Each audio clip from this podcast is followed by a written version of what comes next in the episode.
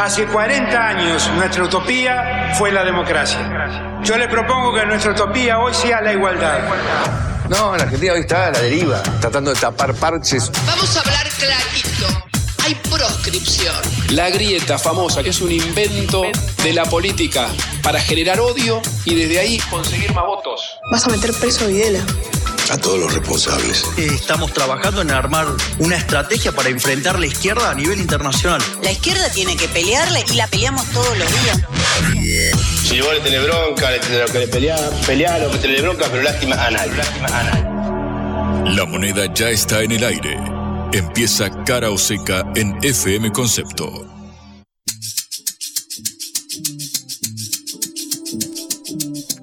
Hola, ¿qué tal? Los saluda Patricia Lee desde Caroseca, esta producción de la Agencia Internacional de Noticias Sputnik en esta hora de regreso y me acompaña Juan Lechman. ¿Qué tal, Juan? ¿Cómo estás? Muy buenas tardes, Patri. Estoy muy bien. Eh, salí a correr hoy a la mañana y te juro que entre tanta corrida cambiaria, corridas antes de que se definan las listas de las PASO, correr uno mismo por sus medios para desconectar es muy recomendable, escuchando por supuesto Caroseca, como siempre. Me parece bien, porque corres un poquito más, más atrás que el dólar, que ya casi llegaba a los 500 hoy y se retrocedió un poquitito, ¿no? El día que siga el ritmo del dólar o de la inflación, me recibo de maratonista. Porque no solamente es correr rápido, es correr sostenidamente, que son las dos cosas que caracterizan a estos temas económicos en nuestro bendito país. Bueno, hablaremos un poco de eso en nuestro eh, comienzo del programa, sobre todo sobre la, la doctrina de shock o el gradualismo, una de las dilemas en los que se debate la Argentina.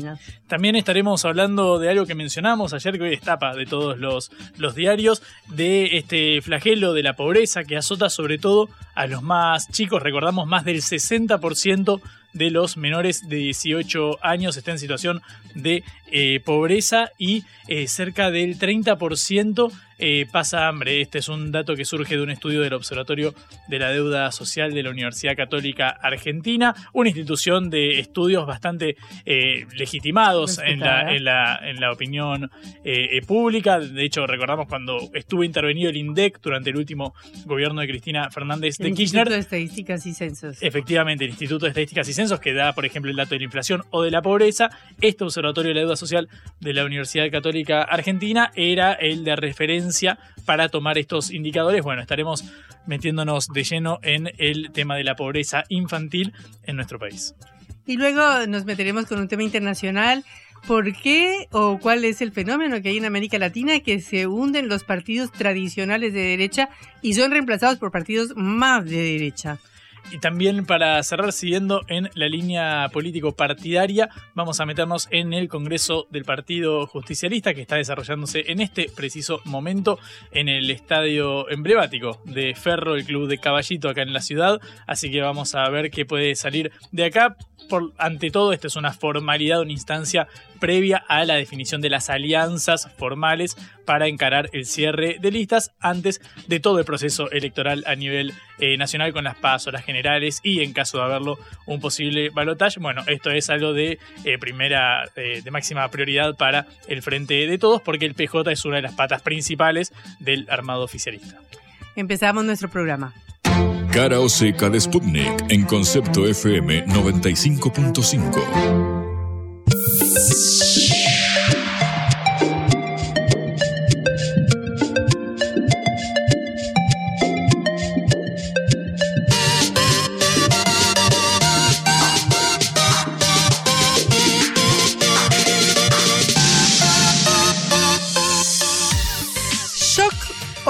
o gradualismo, el dilema de Hamlet que enfrenta Argentina hacia las próximas elecciones.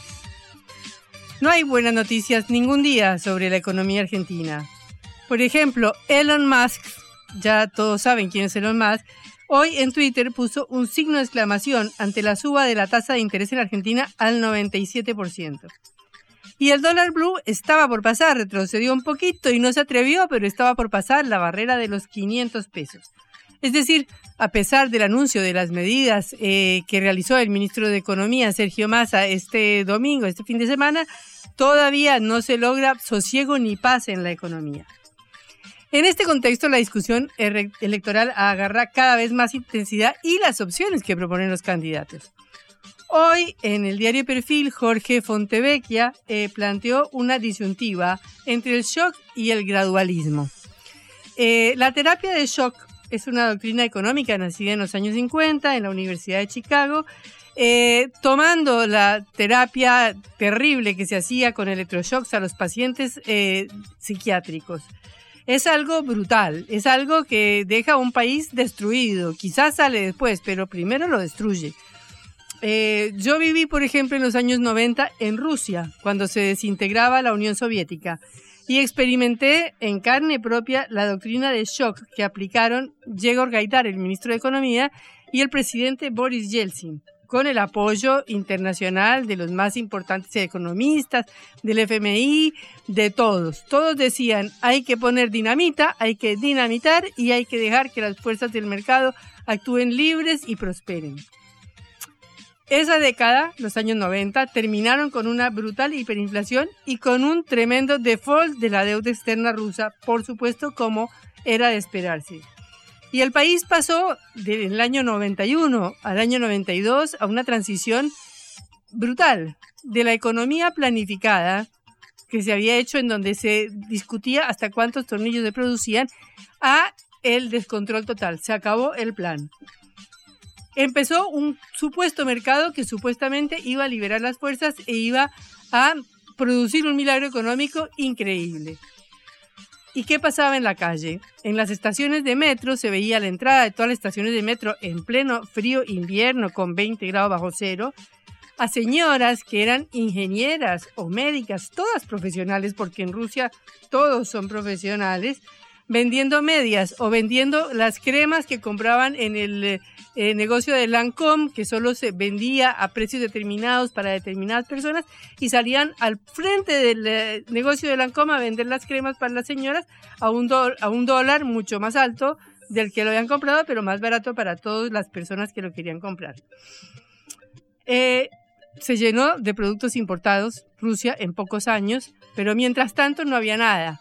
Entonces, si uno quería comprar un lavarropas, iba a un negocio donde había un lavarropas, un lavarropas que era como una caja de zapatos con, una, con un motorcito eh, para poner en la, en la bañadera. Y uno llegaba al negocio y veía el lavarropas y el empleado le decía que no había lavarropas. Pero si uno entraba por la puerta del fondo, podía comprar el lavarropas a otro precio. Esto fue lo que pasó en un país que casi se desbarata y casi se destruye en los años 90. Eh, cuando, por ejemplo, agarraron y todas las empresas estatales las privatizaron con vouchers, le dieron vouchers a todos los ciudadanos que valían nada porque después eh, venían los empresarios, las personas ricas y les compraban todos los vouchers a precios ridículos y se quedaban con las principales empresas del país. Bueno, un caos catastrófico. En Argentina pasó algo similar en el año 2001-2002 porque fue un shock también. El peso pasó del 1 a 3 o a 4 y luego retrocedió y los bancos se quedaron con los ahorros de toda la clase media argentina. Fue una tragedia. En los parques de Buenos Aires, en el Parque Centenario, en los parques más emblemáticos de la ciudad se organizaban trueques y la gente iba a cambiar zapatos por medias o por pantalones o por remeras. Esta fue la, la doctrina del shock que vivió Argentina y que ya había habido ya había vivido Chile con la dictadura de Augusto Pinochet. Quizás por eso eh, remito al análisis de Jorge Montevecchia de hoy, analiza por qué está retrocediendo la coalición opositora Juntos por el Cambio en las encuestas electorales.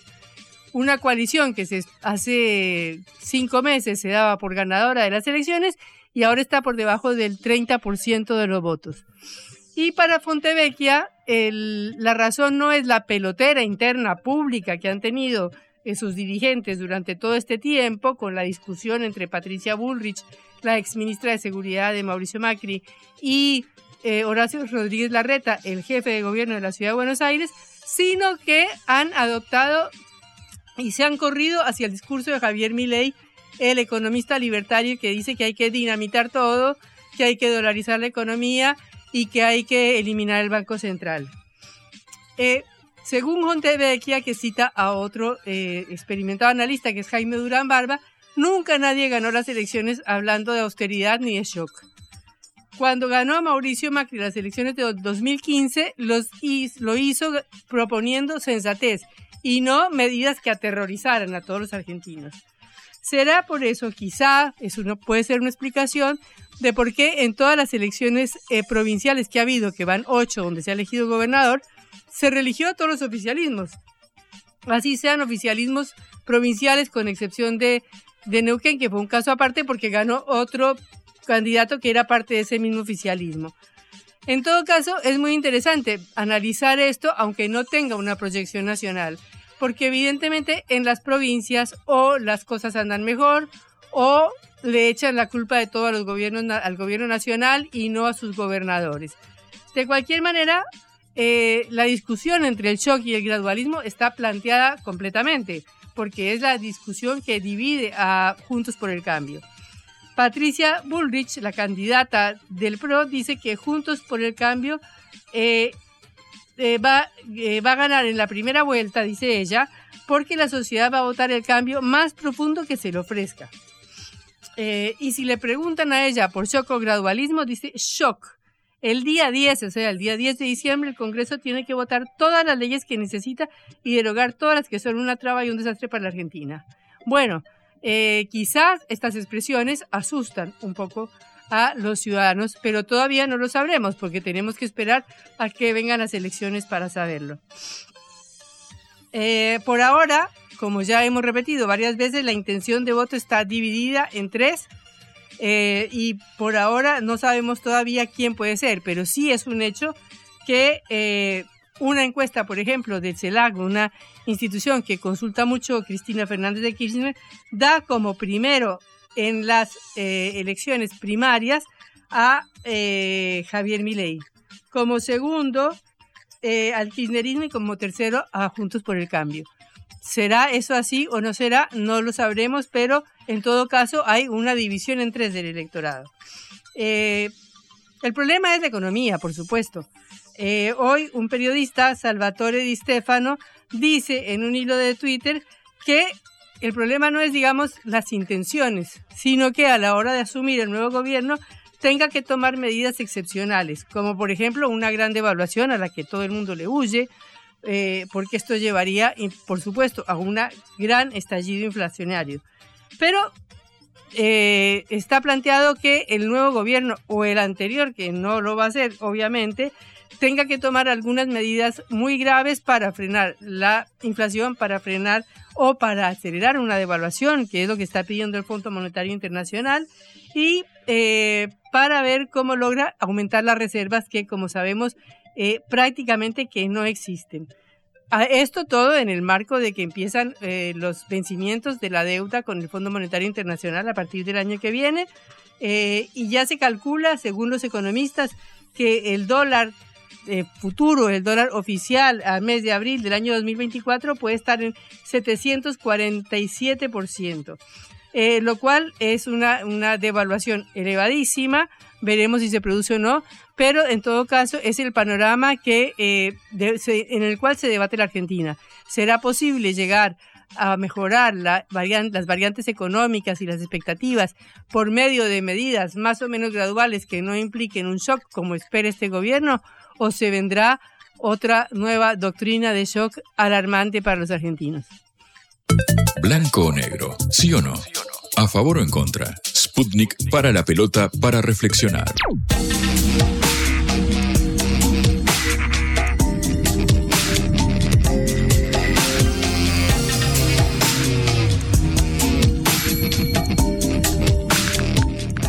Eh, nos metemos ahora de lleno en la situación social. Un nuevo informe del Observatorio de la Deuda Social de la Universidad Católica Argentina reveló que un tercio de los chicos pasa hambre y el 60% recibe comida del Estado. Efectivamente, eh, Patri, como mencionábamos al, comienzo del programa, eh, este es eh, un informe de la, de la UCA, la Universidad Católica Argentina, muy prestigiosa en cuanto a estos menesteres. El título, el documento se titula El retorno a la senda de privaciones que signan a la infancia argentina. El dato demoledor es que más del 60% de los menores de 18 años, niños, niñas y adolescentes, eh, son pobres, están debajo, o sea, sus hogares eh, no logran eh, alcanzar la canasta básica total que determina el nivel de ingresos para que una familia esté por encima de la, de la pobreza, obviamente una canasta de productos que se actualiza con la inflación, que recordamos la semana pasada dio 8,4%. Este análisis toma datos desde el 2010, poco más de una década, y mide la evolución eh, de este indicador año eh, tras año. Eh, es muy interesante y nos queremos meter de lleno con, con este abordaje que hace la, la, UCA y para eso tenemos en comunicación a Yanina Tuñón, que es doctora en ciencias sociales e investigadora de este observatorio, que además es una de las referentes en cuanto a este tema y una de las lideresas de este título de la UCA. ¿Cómo estás, Yanina? Acá Patricia y Juan Leman te saludamos. Hola, un gusto hablar con ustedes. Gracias por llamarme. Muchas gracias a vos por atendernos. Eh, y Anina, la primera pregunta que, quiero eh, hacerte es eh, cómo, cómo te impactó encontrar este, este, este número tan angustiante, es que más del 60%, antes era más de la mitad de los chicos son pobres y más de la mitad de los pobres son chicos, y ahora es más del 60% de los menores de, de 18 años están en condición de pobreza.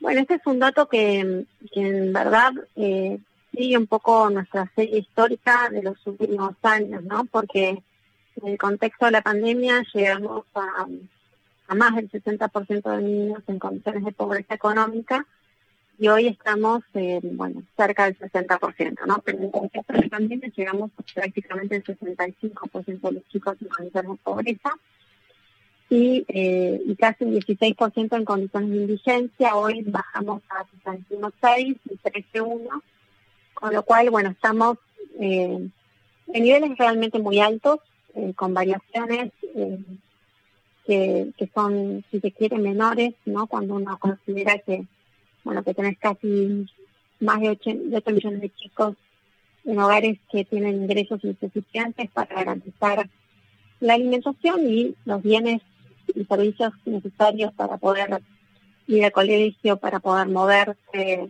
vestirse, eh, las cuestiones bueno, básicas de la subsistencia. Mm. Creo que en ese contexto uno puede pensar que hay distintas instancias dentro de esta gran mayoría de la infancia. Los que están en una situación más extrema son sin duda los chicos indigentes. Eh, allí sí los hogares están muy comprometidos eh, con su capacidad de consumo porque no tienen ni siquiera la posibilidad de consumir una canasta básica alimentaria.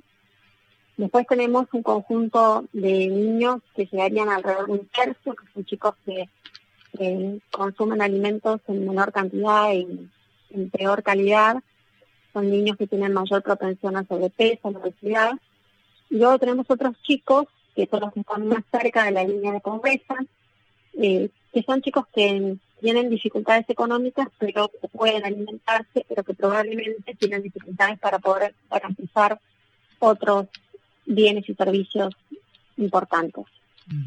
Eh, y Anina, uno de los datos más, más contundentes que surge del informe que hicieron eh, ustedes en el Observatorio de la Deuda Social de, la UCA es que si tomamos a, los 12 años transcurridos entre 2010 y el 2022, que es las fechas en las cuales ustedes eh, comprueban este, este aumento de la, del deterioro social, ¿es correcto decir que la inseguridad alimentaria, o sea, es decir, el hambre, digamos, en otros términos, aumentó casi un 50% en 12 años? Bueno, la inseguridad alimentaria eh, sí aumentó, digamos, eh, depende cuál son, si tomas el umbral total, eh, bueno, pasaste sí de un, 30, de un 21 a un 31%. Eh, con picos, ¿no? Con algunos picos en medio, sobre todo el pico de la pandemia, que llegamos al 37% en el 2020.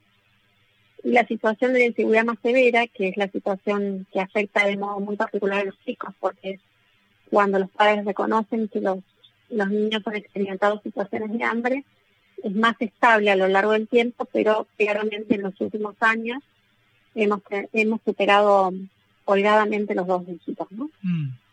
El, em, ustedes en estos, en este, en este marco temporal de, de, 2010 a 2022, ¿no, ¿notan algún punto de, de quiebra? Alguien puede pensar, bueno, por ejemplo, la pandemia con el parate total de la economía, o el 2018 cuando se empieza a desatar una, una crisis en los últimos años de, de Macri. ¿Notan algún quiebre en esta evolución eh, progresiva de, del aumento de la pobreza y la, y la indigencia infantil? Sí, yo diría que bueno, los, los, dos, los dos que vos señalaste son claves. Eh, el contexto de la pandemia fue sin duda el más grave de todos, porque claro, todos los indicadores de infancia eh, se incrementaron mucho en sus niveles de déficit y recién en el 2022 estamos retornando los valores eh, previos a la pandemia. Pero efectivamente cuando hablamos de valores previos a la pandemia estamos hablando de los valores 2018-2019 que ya eran en muchísimos indicadores más graves que los observados antes, ¿no? Mm. Eh, pero sin duda, bueno, el, nivel de deterioro que, se experimentó en el 2020 no lo habíamos experimentado antes en hace tiempo. Mm. Te pregunto por la, por la asistencia eh, social. Estamos hablando con Yanina Tuñón, de, que es una eh, socióloga, doctora en ciencias sociales y además investigadora del programa del Observatorio de la Deuda Social de la Universidad Católica eh, Argentina. Yanina, te pregunto por la asistencia del Estado o quizás la asistencia que reciben los chicos en comedores barriales, donde, bueno, pueden recibir al menos un plato de comida todos los días. ¿Ustedes cómo notaron la evolución de este, de este fenómeno en el estudio que llevaron a cabo? Bueno, la evolución es muy eh, progresado de manera ascendente y muy significativa en los últimos dos años. En el contexto de la pandemia, lo que se observó fue que se había incrementado, la tarjeta alimentaria de alguna manera suplió la merma en la ayuda alimentaria directa en escuelas y comedores, pero a partir de ese momento, eh, que, del momento que se incorporan nuevamente esas ayudas directas, que es el 2021, lo que notamos es, bueno, lógicamente un incremento muy significativo de la cobertura alimentaria por estas dos vías, por la vía de la transferencia de la tarjeta alimentar y por la vía de la ayuda directa, llegando ya a más de la mitad, holgadamente, de, niños que están recibiendo algún tipo de ayuda alimentaria, ya sea en el espacio escolar, comunitario o transferencias de ingresos. Mm. Y lo que es notable es, bueno, que estas ayudas eh, se incrementan de modo muy significativo en las clases medias, que eran estratos sociales que habitualmente no, no eran beneficiarios de este tipo de ayudas alimentarias. Eh, la, ayuda alimentaria, perdón, llega a la clase media, dijiste? ¿A hogares de clase media? Sí, sí, se produce un incremento importante en los últimos dos años eh, de estas ayudas alimentarias en los estratos medios de la población. Eh, Yanina, ¿hasta qué año, hasta qué, hasta qué mes contemplaron eh, la, periodicidad de este, de este estudio? ¿Ustedes toman hasta diciembre de 2022? No, nuestro estudio es el, es el, es, el cuarto trimestre de, es el tercer trimestre de cada año. Ah, ok. Es el tercer trimestre largo, mm. decir que es un trimestre de más o, más o menos cuatro, cuatro meses. Claro, pero del año pasado, ¿correcto? Exacto, sí, del año pasado. Claro, o sea que no se contempla esta aceleración inflacionaria que hubo a comienzos del año. La inflación estaba por rozar el 100% interanual, pero si nos fijamos ahora en abril dio 9, en, en marzo había dado algo cercano a 7 y pico, casi 8. Eh, es decir, que todo indica que esto no. La, curva pareciera seguir ascendiendo en cuanto a estos indicadores. En tu experiencia, ¿lo evaluas así? Sí, sí, de hecho cuando uno analiza eh, los, los últimos dos trimestres del 2022 por el permanente de hogares, ve que hubo un incremento importante de la pobreza entre los dos trimestres. Mm. Con lo cual, lógicamente, lo que vos planteás es muy fácil. El, el, informe tiene un apartado, eh, la verdad es que me, me, llamó mucho la atención, que es el relativo al trabajo eh, infantil, que es un fenómeno que afecta a más del 9% de los, de los chicos del, del país. Quiero preguntarte tu lectura con respecto a este, a este fenómeno que, bueno, es típico de las crisis, lamentablemente, pero en un momento de tal fragilidad social que uno de cada diez chicos eh, tenga que trabajar a una edad que no acorde a su a, la legislación, digamos, es bastante llamativo. ¿Qué, ¿Qué, opinión te merece esto?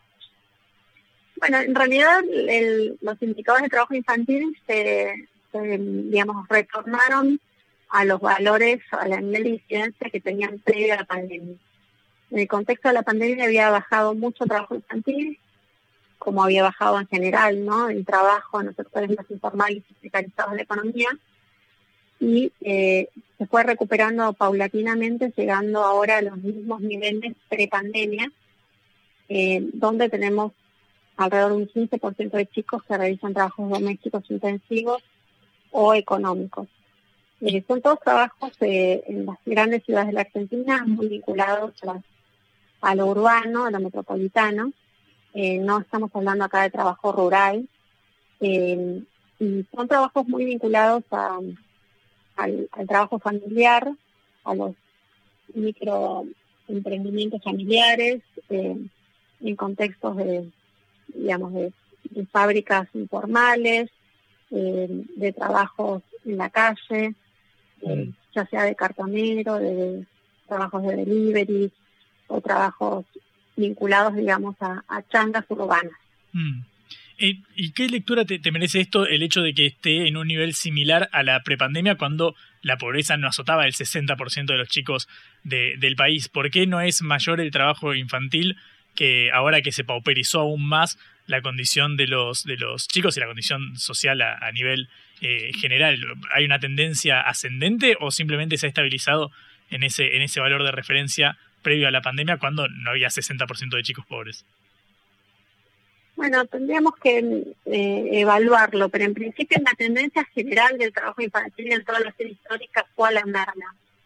Eh, pensemos que las transferencias de ingresos eh, están condicionadas, ¿no? la asignación universal por hijo tiene una condicionalidad vinculada a la educación, a eso le sumamos la tarjeta alimentar, son de alguna manera protecciones sociales que deberían producir un, control sobre el trabajo infantil. Pero es cierto que, puede ser que esto esté empeorando en este contexto. Eh, hay que verlo, ¿no? Mm. Es un fenómeno complejo de explicar el trabajo infantil. Mm la, última pregunta, Yanina, y, te, y te, agradecemos mucho por estos, por estos minutos con Caro Seca, es la relativa a la situación eh, habitacional, porque además del flagelo del trabajo infantil, además del 60% de, de pobreza, está la cuestión del techo asegurado. Cada día, vos lo decías, 13,1% de los chicos están en condición de indigencia. Quiero preguntarte cómo afecta esto, cómo se lee esto en términos de la condición habitacional que tiene Argentina en este momento. Bueno, los indicadores habitacionales estuvieron muy estables a lo largo de estos años. Eh, no hubo, digamos, fueron uno de los pocos indicadores que no se vieron muy afectados en el contexto de la pandemia, eh, pero alrededor de dos de cada diez chicos viven en condiciones de racionamiento, eh, con situaciones muy precarias de la calidad de la vivienda sí es un problema que tiene que afecta a casi cuatro de cada diez chicos, que es el problema del saneamiento, ¿no? del acceso a red de cloacas y a agua segura. Ese es un problema que afecta a muchos más niños. Eh, pero bueno, sin duda el hacinamiento, las condiciones de baja calidad o precariedad de la vivienda, bueno, son más estructurales y, y afectan a un promedio del 20% de los chicos en las grandes ciudades. Yanina, muchísimas gracias por este, este ratito con, con Caro Seca, gracias por tomarte el tiempo. Bueno, muchas gracias a ustedes.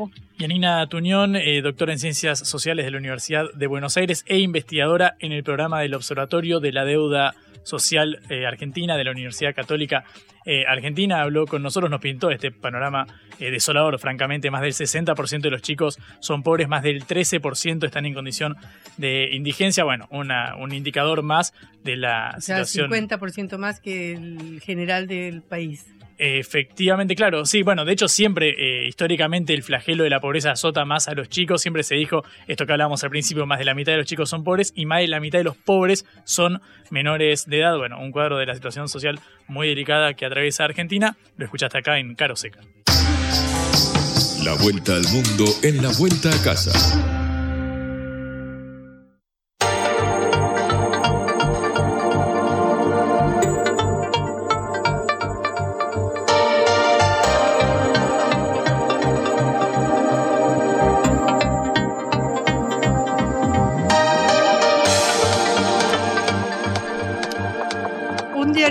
Hoy que en América Latina presenciamos el final de las derechas tradicionales. un verdadero título, porque las derechas tradicionales, si queremos entender a los partidos que han gobernado todos nuestros países en, los, en el último siglo o casi dos siglos, es realmente un tema eh, choqueante, un tema eh, que es como un terremoto político. Eh, pasó en las elecciones de Chile eh, realizadas hace dos semanas en las cuales eh, la elección para Asamblea Constituyente, la nueva Asamblea Constituyente que se votó eh, a comienzos de mayo, fue ganada por el Partido Republicano, una formación que está más a la derecha de los partidos que tradicionalmente dirigieron Chile, los partidos de la concertación, que fueron los que gobernaron después de que se terminó el gobierno militar de Augusto Pinochet. Y el Partido Republicano, liderado por José Antonio Cast, eh, que tiene dos o tres o cuatro años de existencia, logró casi tres y medio millones de votos a escala nacional, la mayor cantidad de votos conseguidos por un partido político desde el regreso a la democracia en 1990. Es todo un dato. Esto eh, le permitió tener 23 escaños de los 51 en el órgano constitucional, este, es una contradicción, ¿no? Porque los republicanos siempre han estado en contra de reemplazar la constitución de Pinochet eh, y ahora están al frente del proceso para reformarla. Esto es un dato de la realidad que ha sido también eh, replicado o que fue precedido por otros datos en América Latina, como por ejemplo el eh, triunfo de Jair Bolsonaro en Brasil en las elecciones anteriores, porque ahora acaba de ganar el Luis Ignacio Lula da Silva, pero estas elecciones presidenciales fueron perdidas por Jair Bolsonaro con una mínima diferencia frente al candidato petista. Eso refleja la potencia que tiene el movimiento de Bolsonaro y el peso enorme que tiene en el Congreso de Brasil. Eh, pero se trata de una fuerza que va más a la derecha, apoyada en las iglesias evangélicas, eh, liberal en la economía y que logró destruir a los partidos tradicionales que habían gobernado Brasil en estos años desde 1986, cuando fueron las primeras elecciones directas después de la dictadura. Por ejemplo, el Partido Socialdemocrático de la Socialdemocracia Brasileña de Fernando Enrique Cardoso, uno de los grandes políticos latinoamericanos, es insignificante en el Congreso y ha perdido el poder en el estado de San Pablo, el estado más poderoso del país. En Colombia eh, fue eh, eh, característico lo que sucedió porque todos los partidos tradicionales juntos, todos, todos, comenzando por Álvaro Uribe, por el Partido Liberal, por todos los partidos, se unieron y fueron derrotados por el eh, pacto histórico de Gustavo Petro, un dirigente que como sabemos perteneció al movimiento M19. Pero no está claro qué pasa porque también se intenta crear una nueva derecha más allá que Álvaro Uribe, una derecha que vaya más a la derecha y que logre reemplazar a todo este enjambre de partidos tradicionales que perdió. Y por último tenemos a Javier Milei en Argentina, que amenaza con eh, trastocar todo y que dice que va a dinamitar todo, como ya lo hemos dicho eh, muchísimas veces eh, en el país y que realmente está provocando un terremoto electoral. Tenemos en línea a Juan Elman, periodista de internacionales y autor del libro sobre la crisis en Chile, Nada será como antes. Hola Juan, te saluda Patricia Lee en Caro Seca. Hola, ¿qué tal, Patricia? Buenas tardes. Eh, bueno, Juan, entendemos que eres una persona que ha estado en Chile y que ha conocido de a fondo este proceso y este experimento que viene del estallido social de 2019, de la elección de Gabriel Boric, un candidato que estaba más a la izquierda incluso que los candidatos de izquierda, y ahora este triunfo de José Manuel Cast, que como yo decía antes, eh, nos lleva a una reflexión más general sobre América Latina. ¿Qué nos puedes decir sobre este, este fenómeno? A ver, ante todo, eh, sí, creo que, el triunfo de José Antonio Cast se puede enmarcar en una tendencia a nivel regional, como bien vos señalás. Sí creo que, habría que hacer quizás una salvación chilena, ¿no? Digamos, para, para poder entender un poco cómo Cast ha irrumpido en este momento en Chile. Y, lo primero es entender que que Cast lo que ha logrado hacer en esta elección, eh, más que capitalizar un, un, apoyo a, la, a sus ideas o, sea, su narrativa de ultraderecha, lo que ha logrado es capitalizar el, por un lado el, estado de, malestar, de enojo eh, y de decepción que recorre buena parte de la sociedad chilena, que, que se ha mostrado muy crítica con, con el proceso, eh, lo ha expresado en el rechazo de 2022 hacia el texto propuesto en ese momento por una convención dominada por la izquierda, y hoy, digamos, lo, lo, lo, lo o vemos una buena elección de Cast como el representante de, eh, bueno, quien, quien manifestaba más rechazo hasta, hacia este proceso, ¿no? Un proceso que, recordemos, no, no, no comienza con la legitimidad que comenzó la anterior. Eh, como te decía, hay una frustración muy grande, no solamente con el proceso, sino con, con el estado de cosas en Chile. Digo, para que tengas una idea, en la campaña del Consejo se discutieron cuestiones vinculadas a la seguridad, al narcotráfico, que poco tienen que ver con el Consejo Constitucional per se o lo que se va a discutir, sino con la agenda actual, ¿no? O sea, la agenda actual de, Chile que está muy tomada por la cuestión de la seguridad y donde efectivamente ICAS eh, ha logrado, bueno, plantearse como la, la mejor alternativa, ¿no? Por una parte importante de la sociedad. A esto hay que agregar que CAS ya de por sí, de acá y su partido, el Partido Republicano, ha tenido mucho éxito en hacer lo que ha logrado Bolsonaro en Brasil y que han logrado otras eh, fuerzas de extrema derecha en el mundo, que es tomar el lugar de la centro derecha tradicional, ¿no? O sea, Cas también gana ocupando el lugar de la centro derecha tradicional y haciendo que muchos votantes que antes votaban por partidos quizás un poco más moderados ahora voten por el de Cas, ¿no? Em, un asterisco más a esta cuestión chilena y es que lo que estamos viendo hoy en Chile, a mi modo de ver las cosas, es un episodio más de una crisis que se desnuda y que se extiende con el estallido, que es una crisis de representación muy grande a nivel político, eh, y que hoy tiene eh, eh, el episodio CAS, en el sentido de que así como, como Boric logró interpretar hace dos años eh, o, logró venderse como una alternativa ante esa crisis, hoy lo hace CAS. Lo que quiero decir con esto es que no sé cuán duradero va a ser este fenómeno de la ultraderecha. Es decir, eh, es posible que, veamos con CAS a lo que vimos también con la izquierda en Chile, tanto con Boric como la, con la izquierda independiente que nutrió la convención, como, como hemos visto antes con Piñera o antes con Bachelet, que es cualquiera que tome el poder en Chile ya de por sí eh, tiene una capa de rechazo muy fuerte. O sea, eh, es difícil pensar en gobernar Chile. Con lo cual, quiero decir con esto, eh, es cierto que estamos viendo el, auge de la en Chile, no sé cuán duradero va a ser. Mi impresión es que va a durar poco. Juan, Juan ¿cómo estás? Buenas tardes. Hola, Juan, ¿me escuchás? Ahí está. Juan Lemán te saluda, casi tu homónimo, podríamos decir. Eh, Juan, eh, tu libro. sí, sí, sí. Se llama Nada será eh, como antes, obviamente partiendo de lo que fue el estudio del estallido en, Chile, que en cierto punto deriva con el triunfo de, Boric en las, en las presidenciales. Quiero preguntarte ahora que pareciera resurgir con fuerza esta derecha que reivindica a la dictadura de, de Pinochet, ¿en qué ha cambiado esta, este voto del, electorado que en un momento pareció inclinarse hacia la izquierda para cambiar la, constitución pinochetista y que ahora parece volver eh, a apoyar a sectores que, básicamente mm. reivindican a Pinochet. ¿En qué ha cambiado el escenario eh, en, espejo en comparación a lo que sucedía antes del, del estallido? Yo no creo que cambió mucho en esa distribución electoral ideológica. ¿Por qué? Porque hay que recordar que, que Boric gana las elecciones de, 2022-2021. Eh, gana eh, en primera vuelta, saca menos que K, saca eh, un cuarto de los votos de una elección en la que participa menos del 50%. En la segunda, es decir, en el balotaje, le va mejor, pero es una elección donde vota el 55% de los chilenos.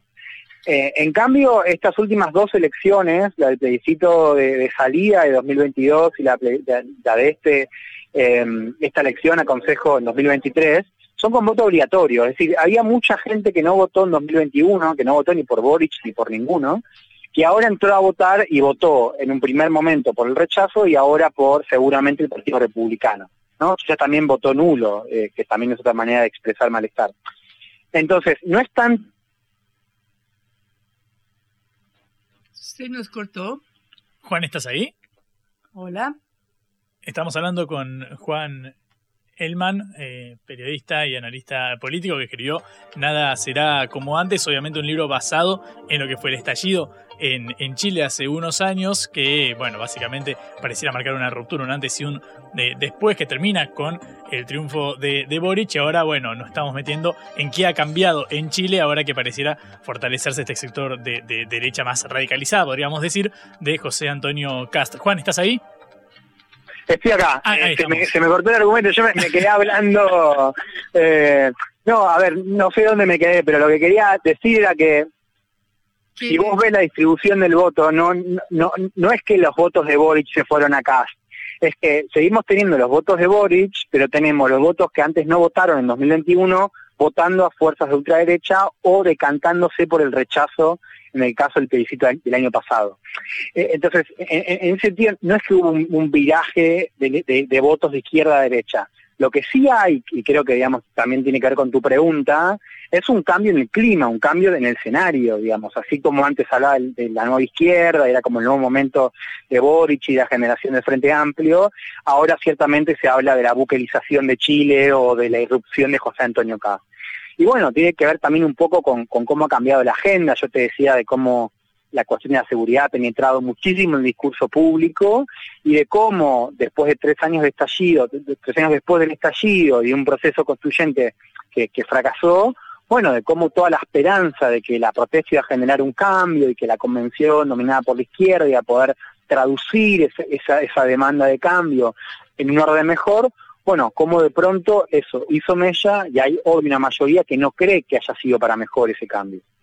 Eh, Juan, ¿qué comparación haces siendo argentino y viniendo de ver esta experiencia de Chile con lo que es el fenómeno Milei y lo que pueda llegar a pasar en las elecciones? Bueno, yo creo que habría que ser cautos a la hora de comparar y de, extrapolar el escenario chileno con el argentino, por más de que haya similitudes en torno al discurso. El caso de Milei es, un caso que, si uno lo, lo, mira en el espejo chileno, toma algo de lo que fue el, discurso, lo que es el discurso de Cast, pero también el de Franco Parisi, que es el candidato que salió tercero en, 2021 del Partido de la Gente, y que efectivamente tiene un discurso antes que de extrema derecha, un discurso basado contra la política tradicional. el, caso chileno ahí presenta como una complejidad mayor. Tenés un candidato ultraderecha y un candidato que habla, como dice Milei, contra la casta. ¿no? Entonces Milei acá vendía a representar un poco de estas dos estas dos alas, ¿no? De esta ala antipolítica o ante partidos políticos, que, que, un poco expresa ese malestar con el estado de cosas acá, y también con, con la cuestión de derecha, que por supuesto tampoco se puede desvincular, ¿no? Digamos, que es parte del, escenario actual. Eh, yo creo que, como te decía, digamos, hay eh, una sensación que uno lo puede ver tanto en Chile como en Argentina de, que la política no ha cumplido y cuando digo política me refiero a los, a los partidos de, una y otra tendencia de manera tradicional, eh, no han cumplido las expectativas de los últimos años, la situación se deterioró. El caso argentino es un caso en donde la economía pesa más, el caso chileno tiene algo de economía, pero tiene mucho más de seguridad, por eso creo que hay que diferenciar, pero donde efectivamente ante la idea y ante la demanda de alguien que venga a resolver de manera quizás más radical las deudas pendientes de los últimos años, ya sea a nivel económico en el caso em, argentino, como a nivel de seguridad en el caso chileno, bueno, ahí efectivamente ambas opciones, la de Cas y la de Milei, tienen un poco más de lugar. Juan, al, al escenario eh, regional porque hace poco Álvaro García Linera, quien fuera vice de Evo Morales en, en Bolivia, hablaba de que estamos ante una nueva ola de gobiernos eh, de índole progresista, pero que han eh, venido con una impronta bastante diferente que aquella, por ejemplo, del no a la de hace casi 20 eh, años. Quiero preguntarte cómo lees este fenómeno en función de lo que sucede aquí, por ejemplo, con el Frente de Todos, que no es lo mismo que lo que sucedía durante el gobierno de Néstor Kirchner, o Lula da Silva, que ha vuelto al, al, poder en, en, Brasil tras triunfar en, en una pelea por un pelo ante Bolsonaro y también, por ejemplo, con Gustavo Petro en Colombia y todos estos movimientos que uno podría encuadrar dentro de una centroizquierda ideológica y que sin embargo no están con esa fuerza eh, que uno hubiese atribuido a diversos gobiernos regionales hace, hace unos años. ¿Cómo lees este giro que estamos presenciando en este, en este 2023? A ver, es, una buena pregunta, es una pregunta compleja, voy a intentar eh, responderla de manera sintética. Creo que, mm, como dice García Linera, eh, hay varias diferencias con, con esta ola la, de principios del siglo XXI. Una eh, bastante importante, que, que un poco también estamos viendo los efectos ahora, es que son gobiernos que entran sin el mismo grado de apoyo popular, digamos, sin un, una hegemonía, dice Linera, hacia Linera, eh, importante, ¿no? Y eso hace que tengan minoría en el Congreso y estén más obligados a, pactar y, sean sobre todo más dependientes de sus coaliciones, ¿no? Lo cual nos, nos introduce quizás uno de los principales temas a nivel regional hoy, el progresismo, que es el fenómeno del internismo, ¿no? Digamos que se ve en Argentina, pero también en Bolivia, también en Chile, ¿no? Digamos, estas coaliciones que no logran eh, del todo unificarse o no logran, bueno, lo estamos viendo también ahora en Colombia, poder quizás plasmar de manera integral y coordinada la agenda que propusieron en campaña, ¿no? Y eso creo que tiene que ver con que la fuerza con la que llegan estos gobiernos es eh, menor, digamos. Además son gobiernos que no, no, no, no tienen los mismos liderazgos que tenían los del primer eh, momento del siglo, ¿no? Entonces vemos quizás liderazgos más moderados, menos carismáticos, eh, con otras condiciones ¿no? y otras características que también hacen distinta la gobernabilidad eh, si uno la quiere comparar. Eh, es otro contexto económico, otro contexto geopolítico. En ese momento no había el mismo nivel de tensión que tenemos hoy entre Estados Unidos y China. No tenemos el mismo nivel de precios que teníamos a principios de, de siglo. O sea, no tenemos una una bonanza que como la que vimos en ese momento, con lo cual las economías están más restringidas y vienen, además de endeudadas, muy golpeadas por la pandemia y ahora la guerra, con lo cual son líderes que les toca, además de administrar un Congreso mucho más árido y mucho menos, eh, con, menos mayoría, además una economía más limitada, ¿no? En términos de recursos, lo cual también genera complicaciones a la hora de eh, gobernar. Calcería decir también que esta es una ola que eh, seguramente sea más de stop and go, en el sentido de que así como nos acostumbramos a gobiernos que duraban 10, 15, eh, 10, 12, 15 años, digo, separando los casos, seguramente en este caso sea una cosa más de llegar de gobierno, perder las elecciones, volver, ¿no? Como de stop and go. Bueno, es posible que eso sea parte del nuevo momento. Ahora, hay una pregunta que hay que hacernos, y creo que un poco el caso de Chile lo ilustra bien, es cuánto de, mm, de la votación, digamos, de, los triunfos electorales que lograron que los progresismos volvieran al poder, cuánto representaban un apoyo a las ideas que esos progresismos transmiten, a las ideas, los candidatos, las propuestas, y cuánto tiene que ver con el hecho de que el progresismo era la principal fuerza opositora, es decir, cuánto hay de voto castigo y cuánto hay de voto en apoyo a las izquierdas, o como se quiera llamar. Yo creo que hay un poco de, todo.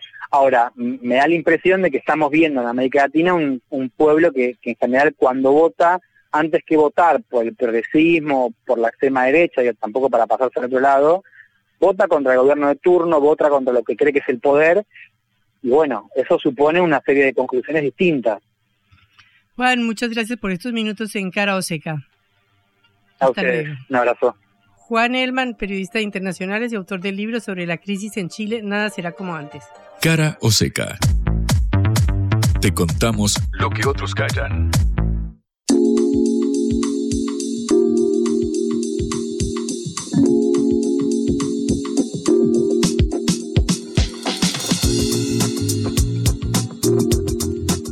Está sesionando el, consejo, el Congreso del Partido Justicialista que supuestamente debería dar luz sobre candidatos y procedimientos para definirlo, porque ya nos estamos acercando a las fechas claves y no hay ninguna claridad de qué va a pasar en el oficialismo del Frente de Todos.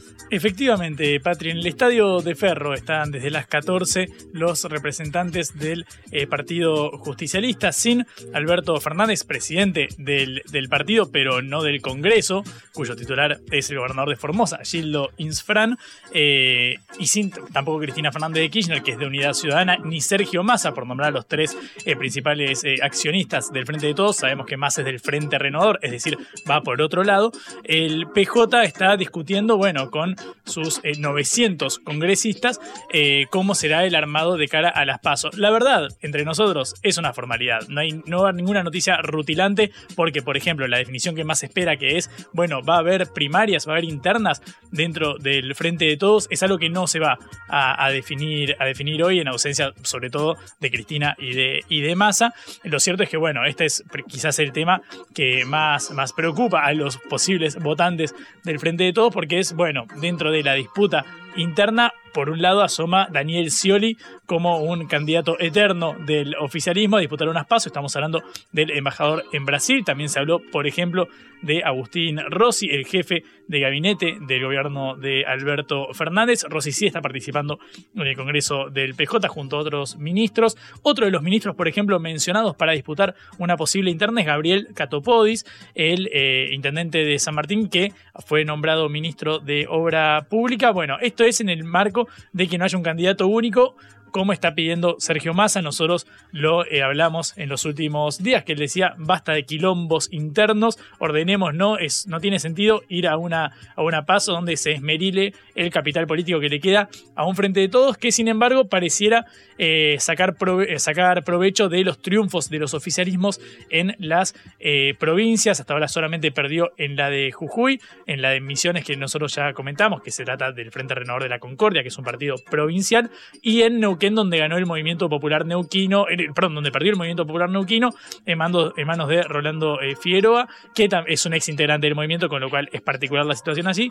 Lo cierto es que en el resto de las provincias se impuso el oficialismo, en algún punto aliado del Frente de Todos, con un contundente eh, margen. Por supuesto, es distinto lo que pasa en las provincias de lo que pasa en la nación. De hecho, los gobernadores, atentos a, este, a esta realidad y el adverso escenario electoral que afronta el Frente de Todos, decidieron desdoblar las elecciones para que no, no aparezca la boleta del gobernador justo abajo de la boleta del candidato del Frente de Todos ante la posibilidad de un resultado adverso. Algo que, por ejemplo, se está dirimiendo que va a pasar en la provincia de Buenos Aires, donde hay que ver si Axel Kisilov decide que las elecciones a gobernador vayan por fuera de las eh, elecciones nacionales, vayan separadas, básicamente. Es decir, ya tenemos más de 18 provincias que decidieron desdoblar la elección, quizás la clave del eh, oficialismo esté en la provincia de Buenos Aires, donde se presume que eh, tiene bastantes chances de ser reelecto, al menos más de las que tiene el candidato que sea a presidente del eh, Frente de Todos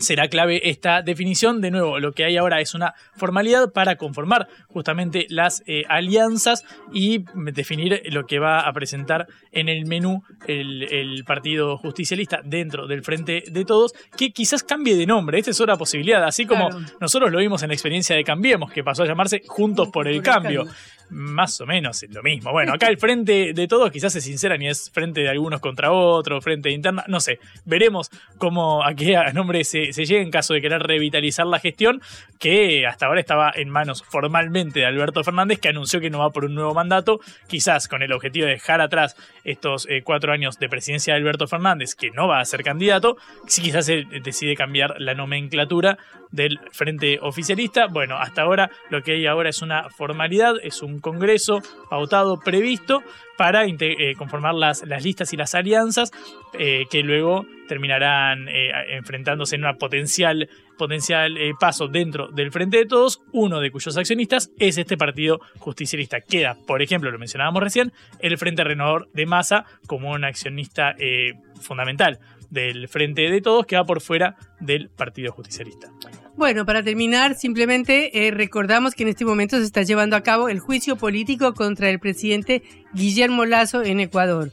En, la, en su intervención ante la Asamblea Nacional, el presidente Lazo dijo, yo los acuso porque jamás a lo largo de este juicio intentaron acercarse a la verdad, sino meramente al poder.